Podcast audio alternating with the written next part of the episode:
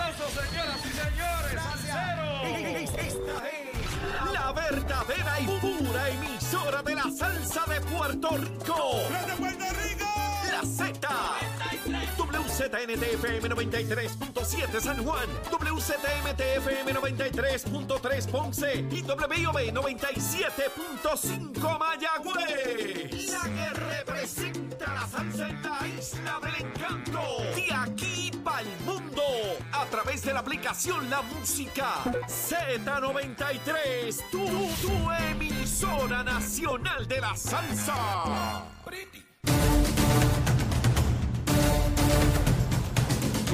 Y de regreso comenzando nuestra segunda hora aquí en Nación Z Nacional, mis amigos, ya el licenciado Cristian Sobrino está con nosotros, ready con el lanzallamas para quemar lo que resta del cañaveral. Mire, siempre damos besitos en el cuti, ¿sabe? Lo de nosotros no es personal, pero antes vamos a los titulares con Carla Cristina. Buenos días, soy Carla Cristina informando para Nación Z Nacional de los titulares a solo semanas de que venza el contrato suplementario de la empresa Luma Energy. El presidente de la Cámara de Representantes, Rafael Tatito Hernández, y el presidente de la Comisión de Energía, Luis Raúl Torres, solicitaron al gobernador Pedro Pierluisi que firme la medida que ordena al gobierno cancelarlo e instaron al mandatario a trabajar en equipo para lograr un cambio en la red energética del país. Torres además informó que aunque aprobado en ambas cámaras, el proyecto que traspasa a la Autoridad de Energía Eléctrica la supervisión de aquellos contratos de alianzas público-privadas en el sector energético no será enviado a la fortaleza hasta tanto se conozca cuál será el proceder del primer ejecutivo respecto a otras medidas legislativas que abordaron el contrato con Luma. De otra parte, la Junta de Control Fiscal se opuso a revelar los detalles de la negociación con la empresa suplidora de petróleo Vitol, porque según el organismo ello podría afectar las conversaciones que sostienen con otras partes dentro del proceso de quiebra de la corporación pública. En temas internacionales, el gobierno de Rusia describió hoy como inaceptable la exigencia de retirada de tropas rusas de Ucrania para iniciar conversaciones de paz que pongan fin a la guerra desencadenada el 24 de febrero pasado por orden del presidente Vladimir Putin. Para Nación Z Nacional les informó Carla Cristina. Les espero mi próxima intervención aquí en Z93. Hablándole claro al pueblo. Nación Z Nacional, soy Leo Díaz. Buenos días a todos. Leo Díaz en Nación Z Nacional por la Z. Y aquí estamos de regreso, mis amigos, en Nación Z Nacional a través de Z93, la emisora nacional de la salsa, la aplicación La Música y nuestra página de Facebook de Nación Z. Y ya con nosotros Cristian Sobrino. Saludos, Cristian, ¿cómo estás? Saludos, Leo, y saludos a toda la audiencia aquí fuera de Puerto Rico. Mira, eh, el fin de semana, ¿bien? Todo muy bueno. Qué bueno, qué bueno. Fin de semana largo. Eh, sin duda, lo fue. Eh, Cristian, vamos a repasar un poco lo que estuvimos evaluando el pasado jueves cuando tuviste la oportunidad, o tuvimos nosotros la oportunidad de tener tu opinión sobre las elecciones de medio término. Hoy ya, de manera mucho más concreta, pues se plantea que el Senado pues permanece en manos de los demócratas. Eh, sin embargo, la Cámara cambia a, republicano. Al momento se necesitan 218 votos para tener la mayoría en la Cámara. Ya tiene dos, 211 el Partido Republicano, lo cual se da por descontado que será el Partido Republicano quien domine. Sin embargo, pues sigue demostrando que la ola republicana no, no llegó donde, donde se anticipaba. Un poco yo planteaba con los buenos amigos Saudi, Jorge y Eddie más temprano, que este asunto de las encuestas y sus proyecciones, ¿verdad? Eh, lo mismo ocurrió en Brasil. Se decía que Bolsonaro no tenía ninguna posibilidad y acabó en una segunda vuelta y muy cerrado Sí. frente a, a Da Silva. Eh, tu apreciación en torno a este resultado, particularmente a nivel legislativo. Bueno, yo creo que en, en general lo, lo que indiqué el jueves, que era que mi entender, antes de, de la elección de medio término había sido errado, como el de muchas otras personas, y se debía a varios factores. El, el de la encuesta, pues yo creo que hoy en día ya todo el mundo sabe que las encuestas se toman con, con un granito de sal. pero también tiene que ver con, con la, lo- el prejuicio o la agenda de las personas con las que uno habla y dónde es que están localizados. Y te comentaba el jueves que muchas de las personas con las que yo hablaba, pues dónde estaban, en Nueva York y en Florida, ¿ok? donde en efecto la ola roja en Florida se dio abrumadoramente y en Nueva York, aunque no ganaron la gobernación, sí tuvo una, una participación mayor el Partido Republicano lo que era tradicional y pues eso le da unos prejuicios. Y uno ve ahora primero hay, hay unas luchas internas de liderato en las delegaciones republicanas en el Congreso. A nivel del Senado, no tanto en términos de la, de la competencia si Mitch McConnell se queda dirigiendo su caucus o si se escoge una persona nueva, pero ya hay ciertas voces de insatisfacción. En la Cámara, eh, el, el, que está por lo menos ahora mismo en la delantera, en la delantera, pues todo el mundo está eh, viendo que va a tener un liderazgo bien complicado, porque al no tener una mayoría eh, abrumadora, pues depende de mucha más negociación. Y eso vamos a ver si en efecto McCarthy termina siendo nombrado como el speaker de una Cámara controlada por el Partido Republicano. Y yo me mantengo, creo que en, el, en, la, en mi perspectiva de que en muchos lugares la insatisfacción que existe en la población en términos del liderazgo del presidente Biden, hay una insatisfacción económica, hay una insatisfacción cultural, no era lo suficiente para sobreponerse, para, para entrar a candidatos que a todas luces a una población que está ante esa insatisfacción deseando algo de normalidad, de competencia, de control de asuntos públicos, pues veían los candidatos y decían, no me gusta lo que tengo, pero lo que me está ofreciendo no me convence. Y creo que eso uno lo está viendo en todos los lugares que no tenían algún tipo de presencia, una imagen más, más, más competente la que corrió. En cuanto a Kevin McCarthy, que eh, veo que tú eh, pones en duda si él finalmente sea el líder de, de esa Cámara asumiendo que, que sí lo fuera, que, llegara a la presidencia, ese, ese presidente, ¿cómo tú lo ves en términos de estatus político para, para Puerto Rico? Bueno, para Puerto Rico yo creo que no estamos, eh, en términos de si McCarthy termina en, el liderato de la Cámara. Mm. Presidiendo, estoy. Presidiéndola. Es que también es lo siguiente, ¿verdad? Eh, a nivel federal no se comporta a nivel como en Puerto Rico, donde tú tienes la regla del caucus y cuando alguien se pone difícil, pues tú le bajas una planadora. Se parece más el día a día ya a lo que tenemos la dinámica en el Senado y en la Cámara de hoy en día, donde ningún partido tiene una mayoría clara, ¿verdad? Que hay mucha más negociación. Claro. Pero esa negociación, aunque te sientes en la silla, no te convierte necesariamente en el líder, ¿verdad? Estás sentado en la silla de liderazgo, pero has negociado tanto ese apoyo que, te lo, que te lo diluye mayormente. Y eso, es lo que me refiero, que incluso si él termina prevaleciendo, va a tener que diluir cuál es su, su, su agenda. Eh, en términos de Puerto Rico, yo creo que a nivel de la Cámara, no, de, ese, de esa delegación, si ganamos, no estamos ni, ni, ni en el panorama, que es eh, inafortunado desde el punto de vista de adelantar la agenda de la estadía y lo que entonces vamos a tener que depender es de hacer un impacto para entrar en esa agenda eh, y en procurar que los temas de Puerto Rico de financiamiento del plan de salud o del programa del PAN o lo que sea se mantenga, se mantenga presente y no terminemos estrasquilados porque, por inatención.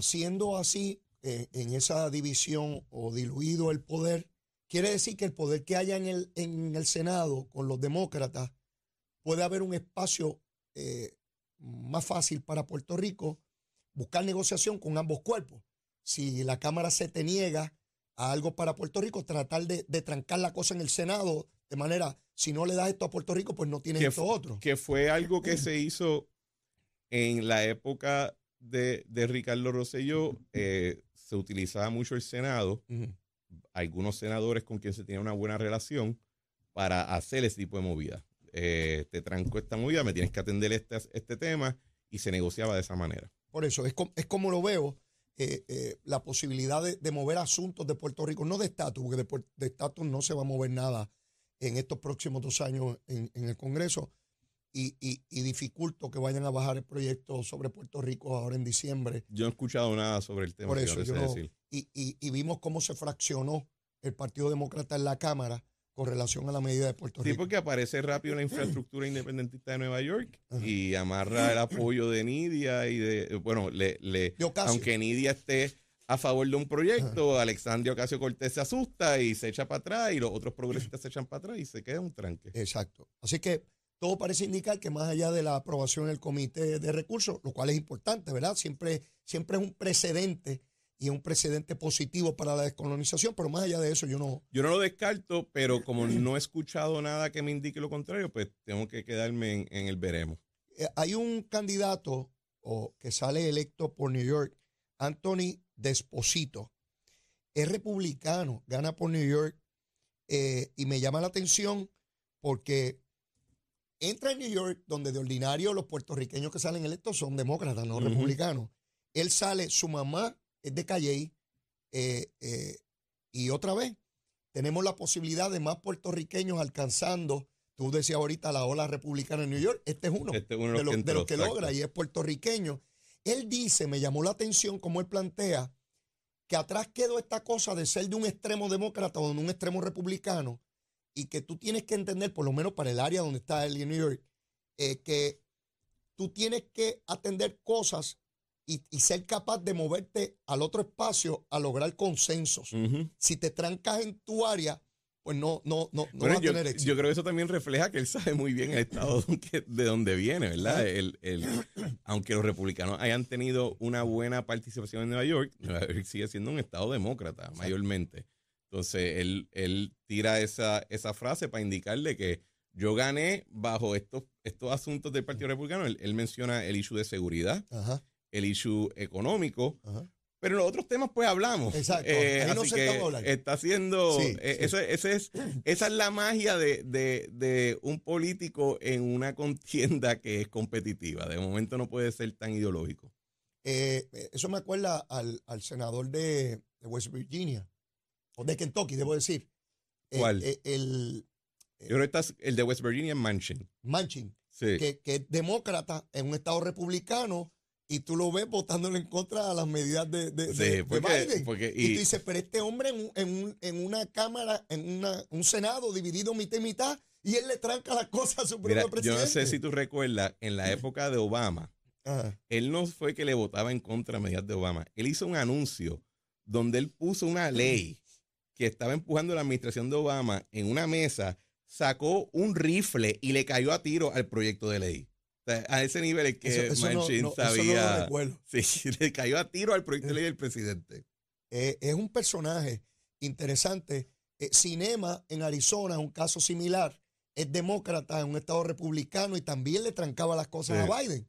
Eh, eh, para que veamos que, que eso no ocurre en Puerto Rico nada más. Yo recuerdo que habían cinco o seis legisladores cuando Alejandro García Padilla era gobernador, legisladores de su partido que le votaban en contra de su medida. Eh, el IVA no se aprobó porque personas como Luis Raúl Torres, eh, Vega Ramos y Manuel Natal. y Manuel Natal le votaban en contra. Hubo otros representantes. Bueno, Nalmito le iba a votar en contra, pero él exigió una, uno- unos postes y una infraestructura eléctrica para unos barrios en, en su distrito y así cambió y Pero- muy, y muy bien. Pero mira qué interesante y muy bien, porque ese es el poder del voto. Claro. Si yo soy senador o representante federal y no me han atendido las cosas de Puerto Rico, pues ¿qué yo voy a hacer, este, Cristian? Tan pronto llegue la oportunidad, voy a decir, ¿a ustedes quieren eso? ¿De verdad que lo necesitan?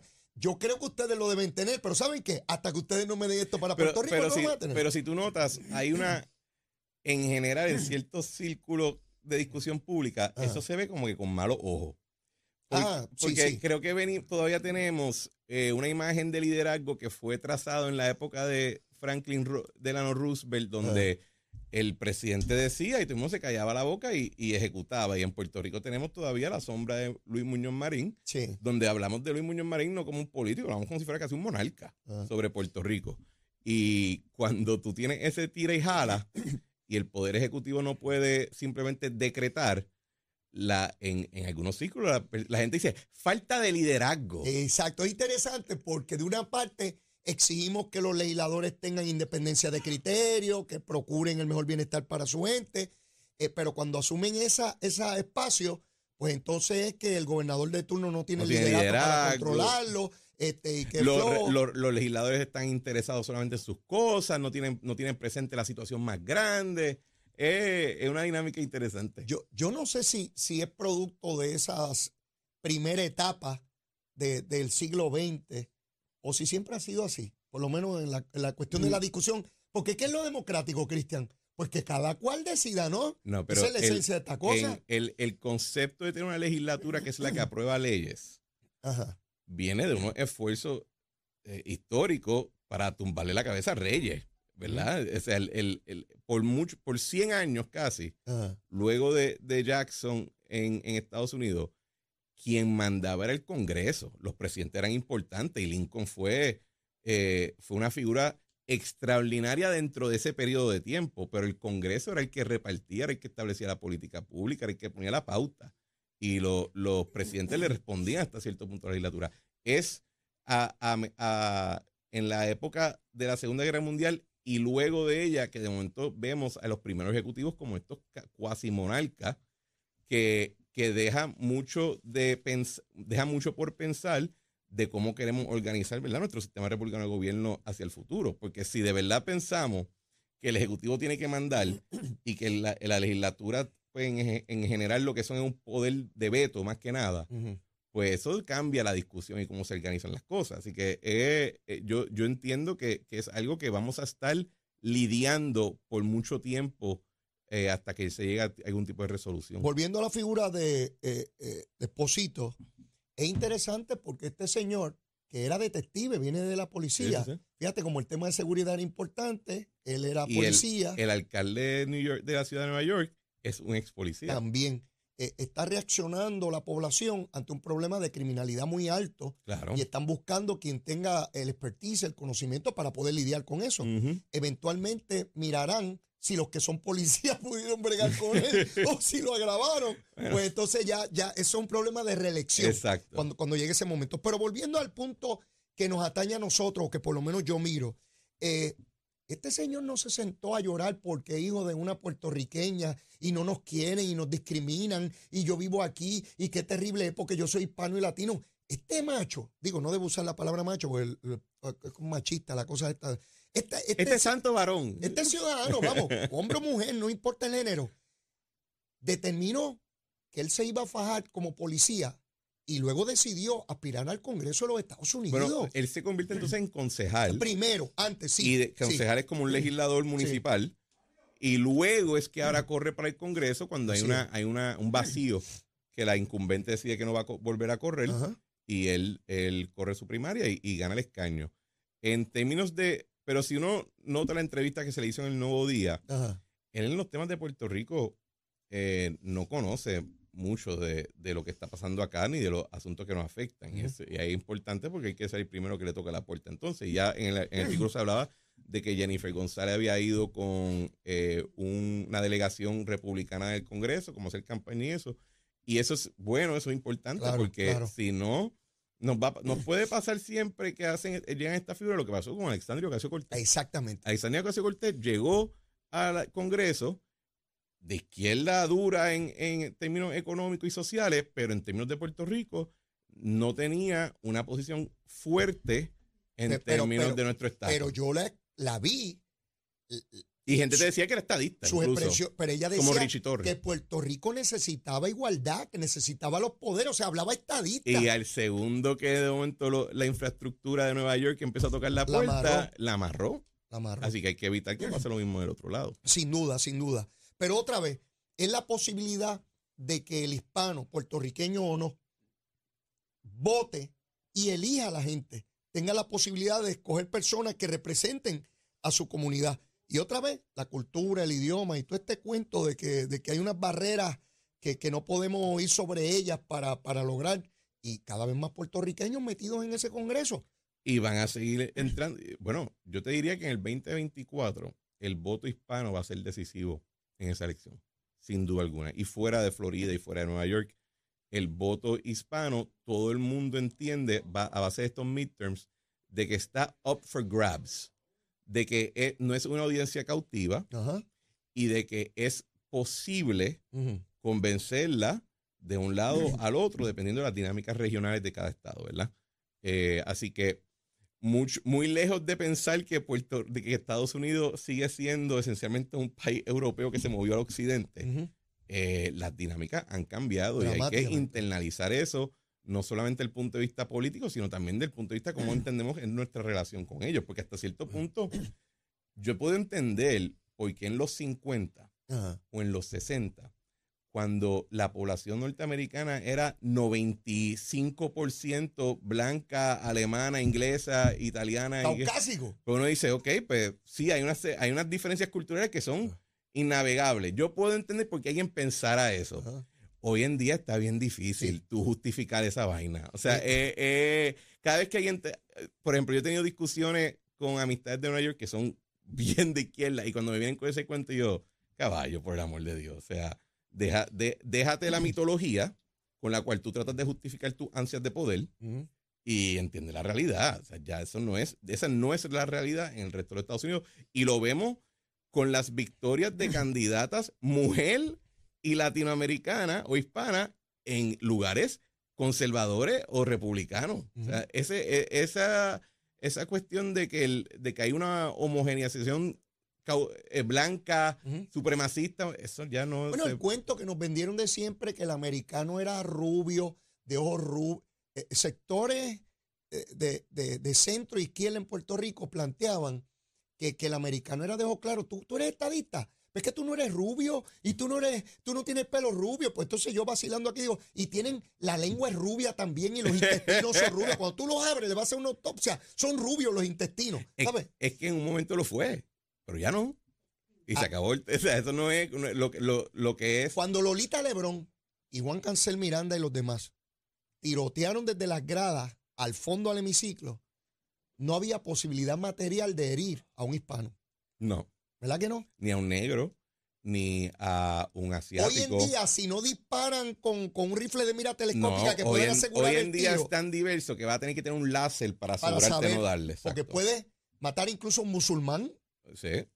eh, puede matar a un hispano, a un afroamericano. O sea, así de diverso.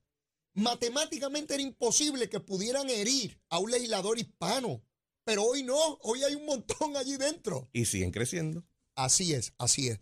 Nada, lo planteo porque hay una lucha que se vive en Puerto Rico por lograr la igualdad y uno tiene que tener claro cuál es el campo de batalla, eh, so- sobre qué realidades, eso que tú planteas de tus amistades en New York y cuando tú me planteas tus tu, tus amistades en New York, ¿en qué edades fluctúan? Para yo saber si ese discurso todavía plantea sobre generaciones. Eh, Son yo te diría más entre jóvenes. 30, 40. O sea, que quiere decir que ese discurso de sus padres y sus abuelos, los primeros que llegaron a New York en los años 40, 50, 60, esos muchachos que son hijos o nietos de aquellos, siguen con ese discurso de que, Es lo- que era el discurso eh, de nuevo, nuestra cultura hoy en día glorifica al rebelde, a la resistencia, a, a ser el outsider, de cierta manera, y pues son grupos que en un momento tenían esa narrativa como una manera de canalizar su reclamo por poder y una posición de liderazgo en, su, en sus comunidades. Eh. ¿Qué pasa? Se convierten entonces en establishment, como en Nueva York claramente lo son, y se quedan con el discurso, no obstante que ya ellos son el establishment y, el andamiaje de poder, ¿verdad? El, o sea, por eso es que tú escuchas simultáneamente que una persona que tiene un puesto político de importancia en un lugar como Nueva York, simultáneamente piensa que los puertorriqueños en la isla están ante una amenaza de, de desaparición cultural si se integran a los Estados Unidos Como- como, Estado. Como los cubanos esperando eh, el desembarco de los americanos porque los van a Exacto, invadir. se quedan todavía pensando en esa cuestión porque pues eso es lo que sentían hace unos cuantas décadas cuando en efecto eran la resistencia. Ya no es la resistencia, papá, ya tú eres el imperio. Así que eh, lo único que estamos diciendo es que lo mismo que tienes tú, eh, ponte otro lugar, ponte una sillita más en la mesa, eh, a- ayuda a tus primitos a entrar y brega con lo demás, pero ese, ese, yo creo que eso tiene que ver con, con la mentalidad. Cuando tú planteas que se glorifica la resistencia, yo creo que eso es hasta bíblico.